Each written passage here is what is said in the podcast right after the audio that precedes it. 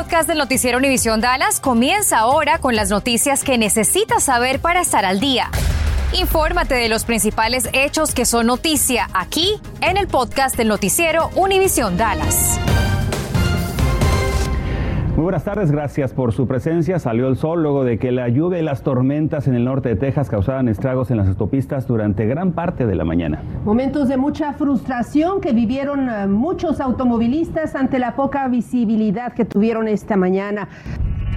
La ciudad de Dallas lanza una nueva línea telefónica específica para reportar el avistamiento o ataques de animales salvajes, incluidos coyotes.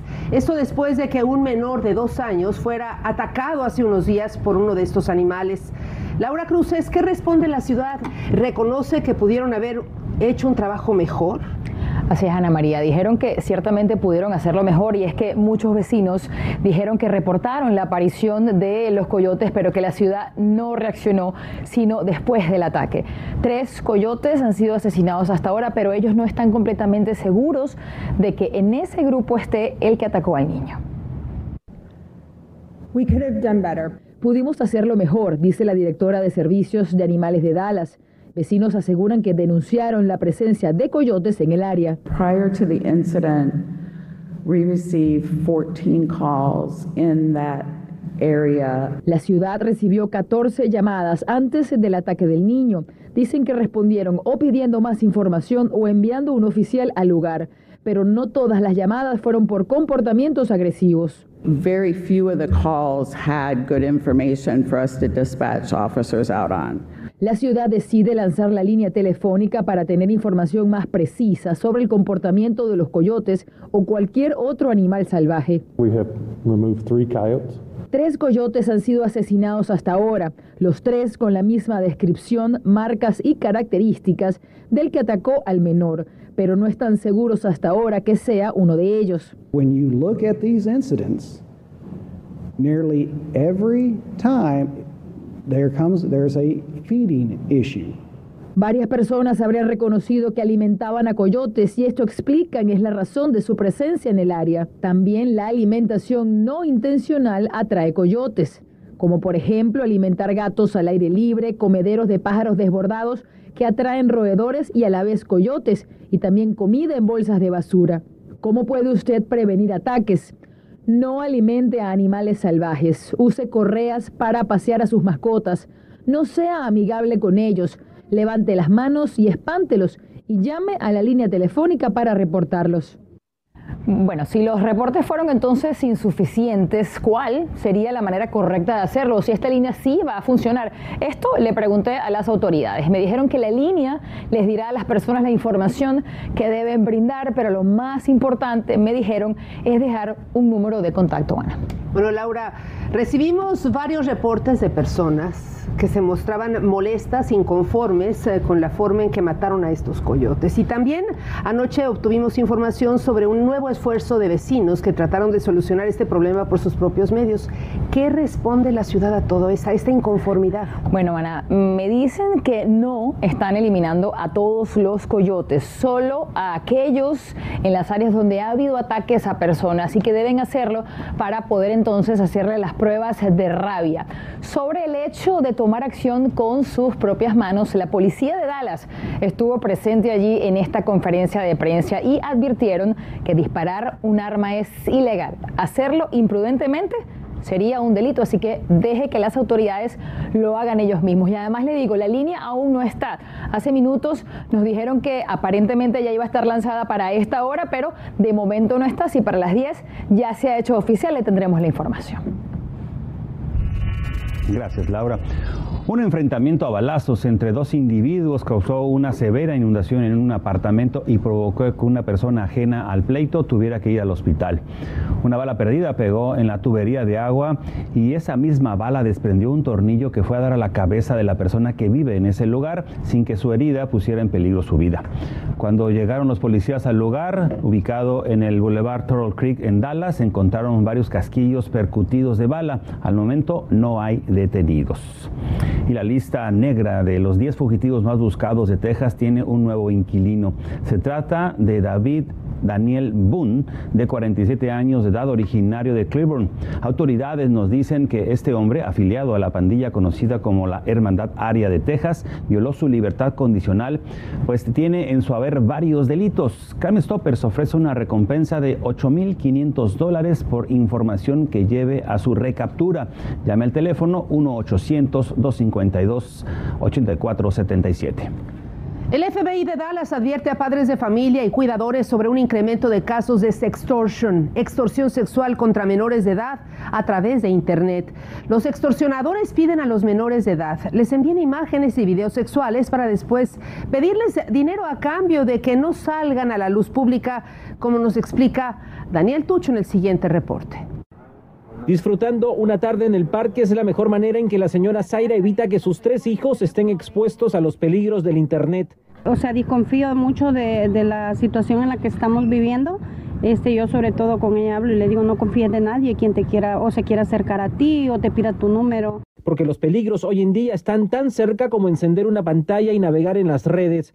El FBI alertó de un alarmante incremento de denuncias de las llamadas sextorsiones. Son casos en donde menores de edad están siendo extorsionados sexualmente. Adultos, hombres que están posando como niñas en las redes sociales para obligar a niños a enviarles videos y fotografías sexuales.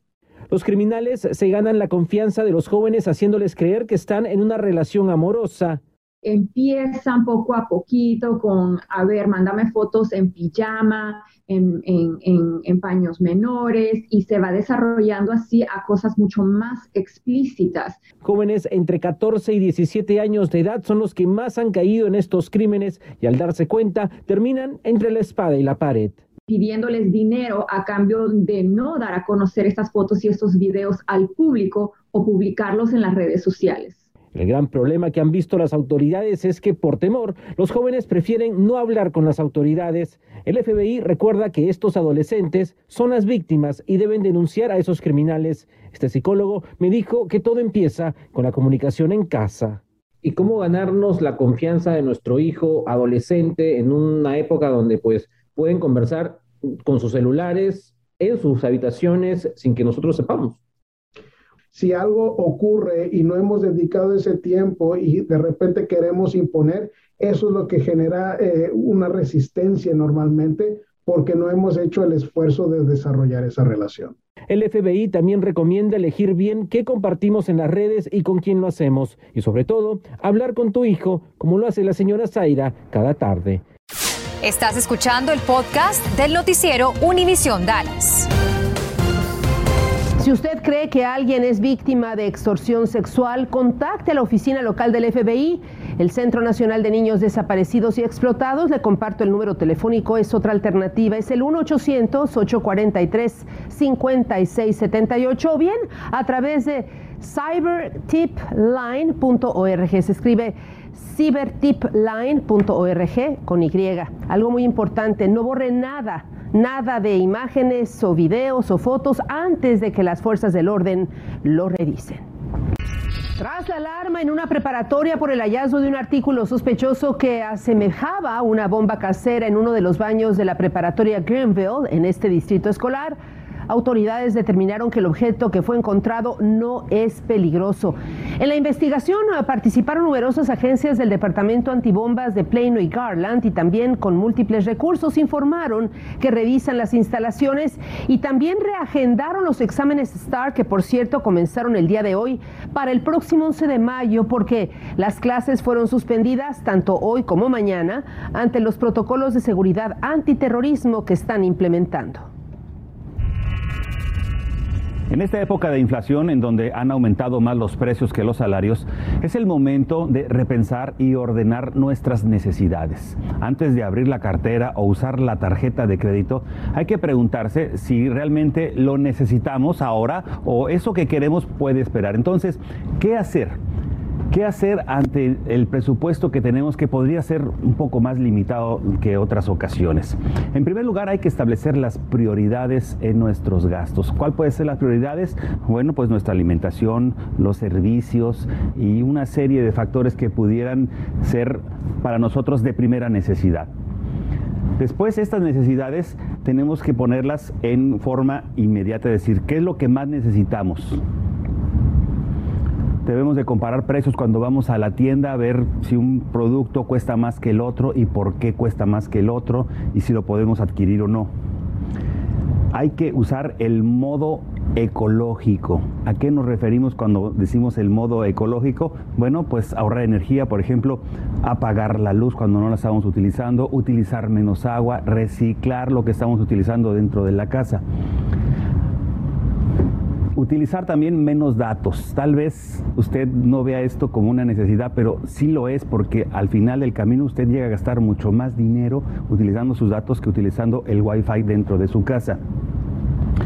Evite los restaurantes. Hay familias que llegan a gastar hasta 500 dólares al mes nada más yendo a los restaurantes. Si usted come más en su casa, obtendrá un gran ahorro.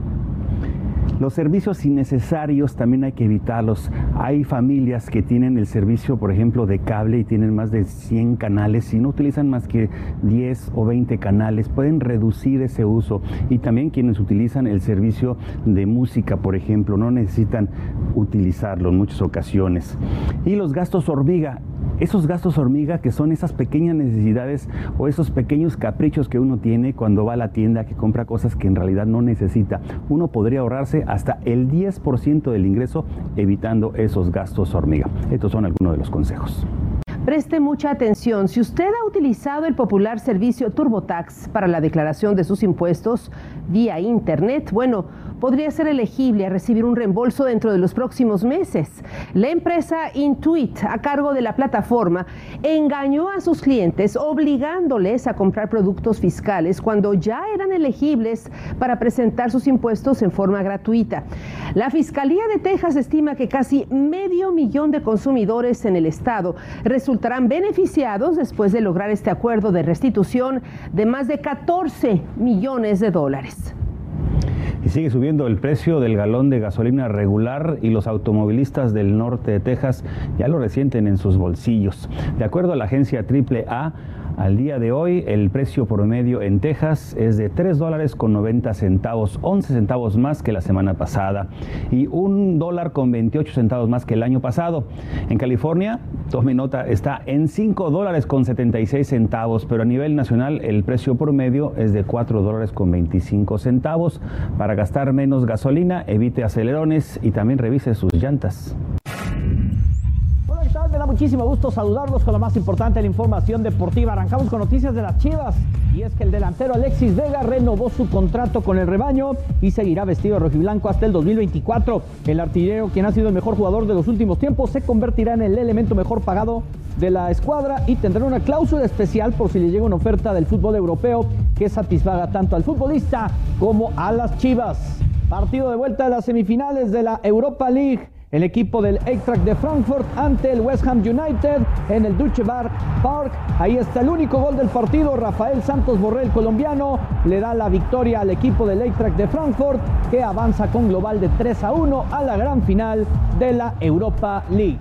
En la otra llave, el equipo de Rangers de Escocia también doblega 3 por 1, pero a Leipzig James Tavernier abrió el marcador al 18. Después este zurdazo de Glenn Cámara, el finlandés al 24. Kunku acercaría a Leipzig alemán, pero John Lundstrom le pondría cifras definitivas al 81. Así que tanto Rangers como Eintracht se van a enfrentar en los próximos días allá en Sevilla en la final de la Europa League. El Banco de Alimentos del área de Tarrant tiende la mano a mamás en su día, en la celebración del Día de las Madres que enfrentan necesidad en el área. Bueno, a través de un mega evento estarán distribuyendo muchas despensas en el estacionamiento amarillo de la Arena Dickies. El acceso es por la calle de Montgomery. Mañana viernes. 6 de mayo de 9 de la mañana al mediodía. Esperan servir alrededor de 1.500 familias. Gracias por escuchar el podcast del noticiero Univisión Dallas. Puedes descubrir otros podcasts de Univisión en la aplicación de Euforia o en univision.com diagonal podcasts.